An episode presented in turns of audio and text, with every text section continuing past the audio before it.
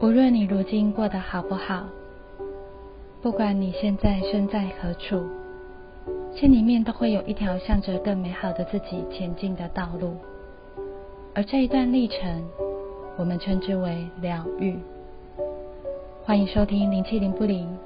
欢迎和台湾灵气推广协会的助战灵气师们一起疗愈漫步。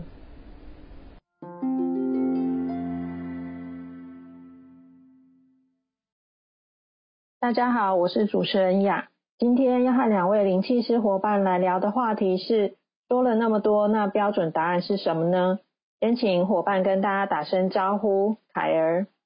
，Hello，大家好，我是凯尔。还有熊熊，Hello，大家好，我是熊熊伊乐文。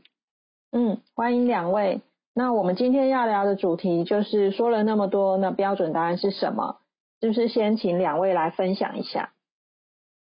诶，今天我们要和大家聊的就是标准答案这个话题嘛。这个话题是不是也让大家颇涌上一些感触？有，是很有感触。想到我的学生时期，是啊，想到童年跟学生时期了。嗯，对嗯。其实，在台湾或者是东亚地区，呃，很多人从小就是因为呃体制跟社会文化形态的缘故。呃，习惯以及被养成要有标准答案，或者是我们听话照做就好啦。嗯，像是威权统治时期会说要说一做一嘛，你不要有那么多的自己的想法，只要听话就好了。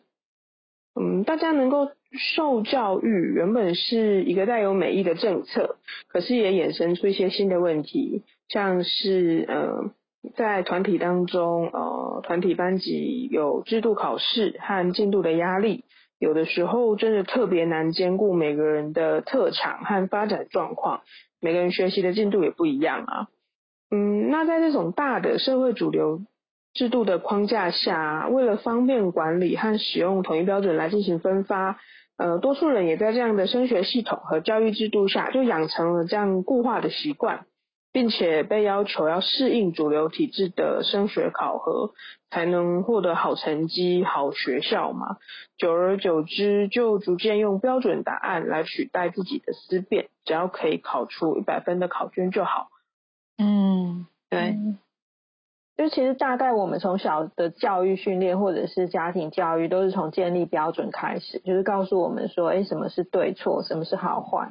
那很多时候，我们的学习也是用考试的方式来测验你有没有学会嘛。所以其实大家会真的会蛮习惯说，就是我们有一个标准答案，或者是让别人来告诉我们答案，而不是我们自己去找答案，甚至去找出一个适合自己的答案。所以其实一直到现在，我也都还在提醒我自己要调整这个从小养成的这个习惯。嗯嗯。嗯，而且这种体质跟习惯，其实它也影响了我们在生活和处事上面的很多很多很多嘛。对，嗯嗯，我们总有一天会离开学校和家庭啊。可是你会发现说，哎，我遭遇了很多情况，搞不好都会感到挫败，因为过往呃在做题目啊、读书都是有这种标准答案可以背诵。嗯，但是离开了校园之后呢，你会面对到原来外面的世界有很多状况。都是不能套用标准答案的。新的环境啊，新的人群啊，都不再有人能够为你提供一个标准答案。可是，因为我们很长的时间里面都已经是受这种标准化的训练的嘛，这样的框架，对这样的框架，它呃，可能让我们早就没有办法在短时间之内，对于新的状况能够想到处理的方式了。也会影响我们说哇，我会因为这样很焦虑诶，因为我我不知道我要怎么样处理新的状况，嗯，或嗯，或者说呃，我会很执着，我一定要一个满分的标准，你告诉我那个满分标准，我才知道我自己要怎么继续下一步啊。嗯，对，对我我觉得这个后遗症真的蛮多，因为到现在其实我也会很习惯，就是在那个时候会很习惯用一个外在的标准来看自己。就不管是社会大众的标准，或者是其他人的意见，所以就当我无法符合那个标准的时候，就会像熊熊讲的，就是会觉得很焦虑，或者觉得就是自己可能要被淘汰的那种状况。所以其实忽略我们其实在尝试错误，或者是说从错误中去学习，去修正，也是一个学习的过程。那很多时候其实根本就没有这个标准答案的存在。嗯嗯，不过我是有听说这几年的那个教育制度好像有在逐渐调整这种教学方式，听说现在更活泼了，就是我我觉得蛮开心的。嗯嗯，可是回头去对还不错，可是回头去想说，嗯，我我们都是已经脱离校园的嘛，那我们都已经脱离校园那么久了，很多人都是在体制内成长的。以我以我自己来说也是啊，我们是照着标准的学习流程背考题、背解答这样的方式长大的。嗯嗯，在还没有开始学习古埃及灵气之前，其实我我也会常常习惯说，哎，我要有一个可以填进考卷里面的标准答案啊。所以刚开始学古埃及灵气的时候，就很有冲突感。因为你会发现说，哇哇，原来嗯没有一个固定的答案可以填进去，哎，这让我有有点彷徨。我不知道说我到底要怎么样选择，因为我们以前就只要照课本背就好了嘛。嗯嗯嗯，我我也就是看身边的人啊，有一些人他们是一直没有办法融入现有的主流体制的，因为他不能被主流的体制的答案给说服嘛。可是他也找不到别的替代方案，那他想去想去改变，或是想要找一个方向，他不知道他要找寻什么，那为此也会充满彷徨啊，因为你有点像是卡在呃体制跟呃你自己的样子之间，有点在那个夹缝中努力求生存那种感觉。嗯，对，嗯，其实因为。学习灵气之后啊，就我我慢慢知道说，其实这世界还蛮复杂，它并不是非黑即白的。然后其实它中间可能有灰色，就是渐层的灰色，这样一层一层。但是就像我现在会知道说，在所谓的可以跟不可以中间，其实其实所还有所谓的。呃，无所谓的可以，或者是勉为其难的可以，还有不情情愿的可以，还有毫不犹豫的可以，好多层次，就是可以就有这么多不同的可能性这样子。所以，这一开始对我来说就是很困难，因为其实我之前就是很习惯有对错有标准答案嘛。那像雪荣刚刚讲，就是当你突然没有一个参考依据的时候，的确是会让人很不知所措，因为。以前就比较像是那种标准化的教育所制造出来的产品，就是每个人都可能有一个固定的编号这样子，流水线的产品。对对，真的，哔哔哔，那种感觉。对啊，扫扫条码。对啊，嗯，我刚开始在进入课程的时候，其实也有遇到像两位刚刚伙伴讲的类似的感受。嗯，另外我想要分享的是，就是我在学习灵气的过程中，其实我在每一个阶段，即便我是提出了相同的问题，有时候老师其实给予我的，嗯，不见得是相同的建议或者是方向，有的时候是不一样的。嗯，也有也有遇过，就是我和伙伴之间看起来好像是面临的相同的问题。但是老师当时所给予的方向跟建议又是不同的，就是不会给予一样的答案。嗯嗯，这是为什么呢？嗯，主要的原因是因为我们每一个人的特质呃，还有思维的模式啦、经历以及人生的道路，其实都是不一样的。所以，即便我们现在看起来是相同的问题，但是呃，在每一个人身上是没有办法用相同的答案去套用。嗯，关于这一点，老实讲，我不得不佩服老师，因为他 很能清楚的知道我们的特质是什么，然后对，然后应该要怎么样去引导或者是什么的，所以才能够让我们在学习国外界灵气的过程中发挥的更好。那也因为是在老师的量身打造下的课程嘛，所以我们也才有办法去发挥我们各自的，不管是特质也好，或者是天赋也好。嗯，有机会去展现出独一无二的自己，这样。嗯嗯，只是在这个过程中，其实真正吸引我的是，因为在这一条就是呃灵气的过的道路中，它是没有尽头的。就是只要你愿意不断的去前进、去学习，你就能够有机会看见不断变化中的自己。我觉得这样的过程其实蛮感动的。嗯嗯嗯。嗯，我们在每一集中所探讨的，其实最主要是希望可以告诉大家，就是我们每一个人的生命的展现不会都是一样的。那每一个人他们都会有属于自己的道路啊，跟选择。只是在这种多媒体的世界中的操作导向，多半都会让人家不自觉想要往大众喜欢的、羡慕的方向去追求。可是你追求的方向是不是真的是自己想要的，甚至是适合自己的？我觉得大家可以在这个过程中好好的去思考一下。嗯嗯，对啊，因为因为其实像人人有很多的样貌嘛，一件事情也不会只有一个角度，就是光事情本身就是可能有不同的角度，那再加上很多当不同的当事人、不同的立场、不同的时间，就是组合起来，其实就是会有很多的面相。譬如说，如果以穿衣服来说，大家都会说，哎，好看，好看。那怎么样是好看？就是我喜欢的剪裁呀、颜色、材质，其实不一定适合其他人嘛。嗯嗯，或者是说，就是以工作上来说，大家最常讲的工作标准就是钱多事少、离家近，对吗？但是其实如果我们都不经思考就要套用在自己的身上，是不是就很像你硬要穿上一个不合身的衣服一样？其实就是会蛮不舒服的。对，嗯 嗯，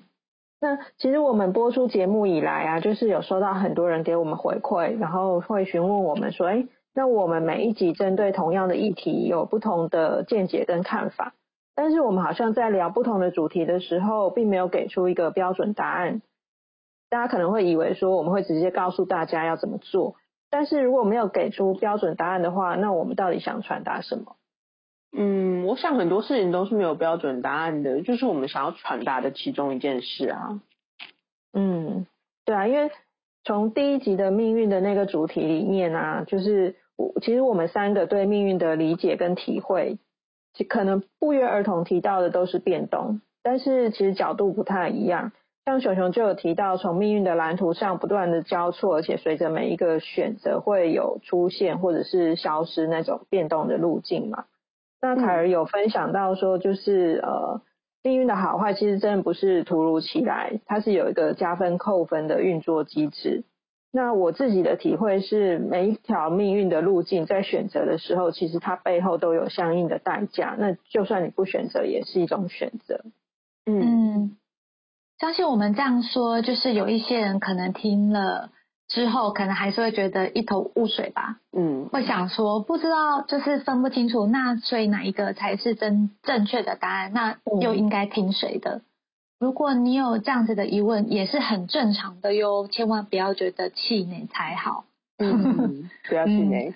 对，不要气馁，因为我在想说，嗯，一来是因为我觉得大家还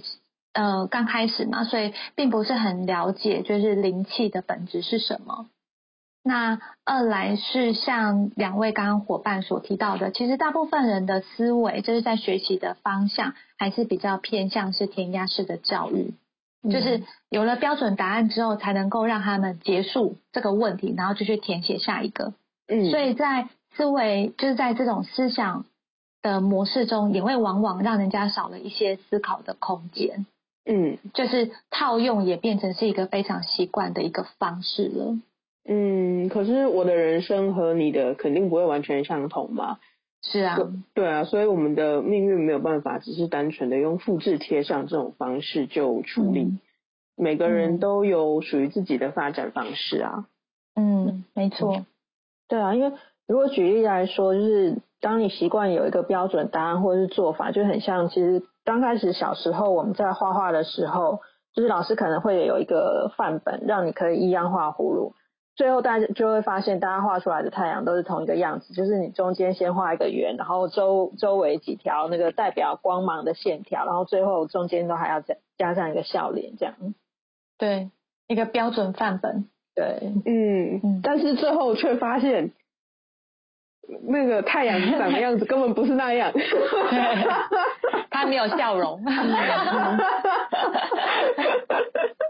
而且我我想到，就是有时候看到，哎，有的同学并不是用老师的画本的那个范本画出来的的太阳的时候，反而会让大家觉得非常的惊艳，这样，因为他有他自己画的太阳的方式。哎，真的真的，你让我回想到我的过去儿童时期。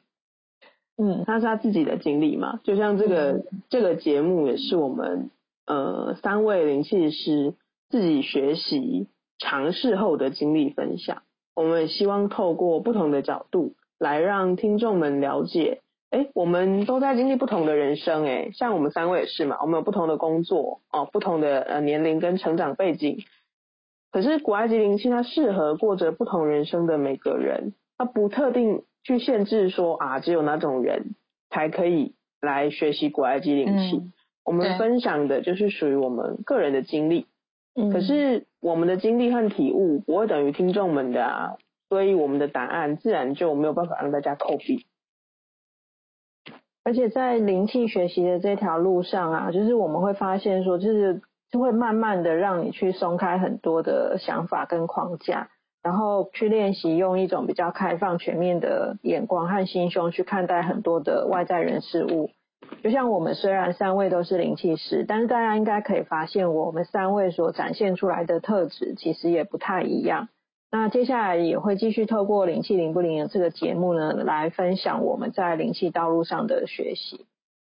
嗯，希望这个节目提供的视角，让大家对古埃及灵气能够带来哪些转变更熟悉的同时，我们也是提供一个管道，就是。如果你也想尝试看看，就是透过这门技术来试着了解你自己的命运啊，或者是说命运啊运作的模式，或者是说啊你的能量场状况，或者是你可以做哪些选择，这些没有办法透过标准答案来解决的问题，呃，可以试着也想找寻看看自己的答案，那欢迎和我们聊聊。嗯，毕竟我觉得太依赖标准答案这件事情，很容易会让问题解决你，而不是你解决问题啊。嗯，没错。最后，谢谢大家让我们的声音陪伴你们的某一个时刻，也欢迎大家留言分享你们在这十集中所得到的一些，比如说感想啊，或者是希望我们可以讨论的议题，我们将会汇集大家的回馈。来规划第二季的方向哦。嗯，对呀，在第一季的节目来说的话，今天这集就已经到了尾声。但是灵气灵不灵这个系列却仍然还没有结束的，我们仍然有很多的话题想跟大家分享的。嗯 嗯，像是第一季的检讨会跟第二季的筹备会也已经安排在行事历上面了。对我们效率很好的，是的，我们效率很高的。呃，也有一些话题，大家应该也会很有兴趣的，像是冤亲债主，嗯，这个话题大家应该也很常听到，且很有很有好奇吧？嗯，可以哦。还有，对对，还有原生家庭，原生家庭是不是是互相欠债这件事情？嗯，爱情也是相相欠债的。对 对对，婚姻也是。呃，对这种呃。感情啊，或者是原生家庭的问题，哎，就是是不是互相欠债这种话题，大家好像也，嗯，大家好像也很常讨论嘛。对，嗯，我我们还有收到一些呃听众回馈，有人问我们说，嗯，学古埃及灵气需不需要什么天赋啊？是不是要什么特殊的天赋才能够开始学这样子？嗯，他会好奇这件事情，呃。对于这些，比如说回馈啊，或者是说我们原本准备好的话题，我们也会后续继续在第二季里面跟大家开始来聊啊。没错，嗯呃，还有大家还记得吗？就是我们协会提供的公益服务，给自闭症儿的礼物，我们也预计要邀请已经申请这个服务的个案上节目来聊聊失作后的改变呢。哦，太棒了！相信大家会对于这个服务会觉得更有感感觉。嗯嗯嗯，好啊，就是请大家多多期待。当然，大家可以透过关注我们的粉丝专业来收听节目的更新资讯、彩蛋解锁的进度，还有新伙伴讯息跟话题调查等等。那这一季的最后一集呢，就先跟大家分享到这边，谢谢大家的聆听。刚刚熊熊已经有透露一些未来的主题规划，下一季呢，我们也希望和大家继续在空中相遇，很欢迎大家提供想听的主题，以及继续给我们收听回馈。那我们第二季空中见喽，拜拜，下次见，拜拜，拜拜。